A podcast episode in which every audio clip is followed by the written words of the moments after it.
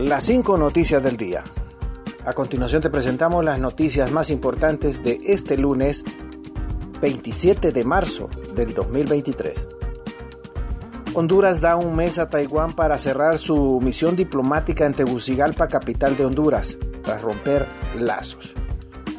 El gobierno de Honduras ha dado a Taiwán 30 días eh, de plazo para cerrar su embajada en Tegucigalpa tras la ruptura de las relaciones diplomáticas que mantenían desde 1941, informó este lunes el vicecanciller hondureño Tony García.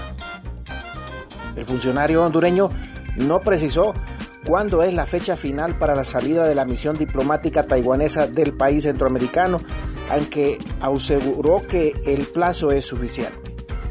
El abandonar un país diplomáticamente en 30 días no es algo descabellado, puede sonar, pero no lo es, indicó García en declaraciones a Canal 5 en Tegucigalpa. El gobierno de Honduras oficializó el sábado la ruptura de los lazos con Taiwán para establecer ese mismo día relaciones diplomáticas con China. Honduras dice que China está dispuesta a recibir a jóvenes becados por Taiwán. China está dispuesta a recibir a los hondureños becarios que se encuentran en Taiwán para que continúen sus estudios luego de que Honduras estableció relaciones diplomáticas con Pekín y rompió las que tenía con Taipei, informó este lunes una fuente oficial en Tegucigalpa. La Secretaría de Relaciones Exteriores de Honduras indicó en un mensaje de Twitter que el gobierno recibió una propuesta para dar seguimiento en estudios a los becados en Taiwán. El gobierno de la República Popular de China ha ofrecido, si es voluntad de becarias y becarios de Taiwán, aceptarlos en todos los programas de estudios en las mismas áreas, grados y niveles en iguales condiciones, señaló. Continuamos con las noticias en las cinco noticias del día. Fiscales no logran acuerdo y el paro de labores se mantiene en el Ministerio Público. Los fiscales del Ministerio Público se mostraron divididos este lunes de cara a una reunión convocada por las autoridades del Poder Ejecutivo y la Fiscalía General, en la que no lograron un acuerdo. Los fiscales fueron citados a la Secretaría de Seguridad y trascendió que un grupo de fiscales que no representan al parecer a la Asociación de Fiscales habrían estado en la reunión en la que no se llegó a un acuerdo.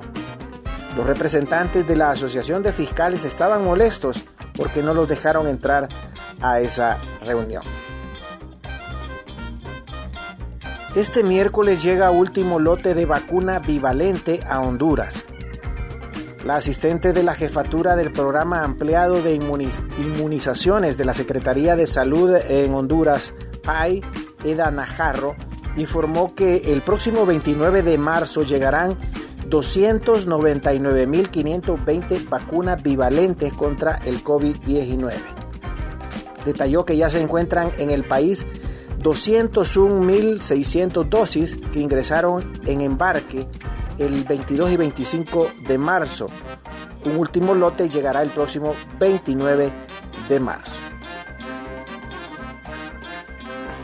Tomás Zambrano Partido Libre ha dejado a Honduras como un extorsionador internacional.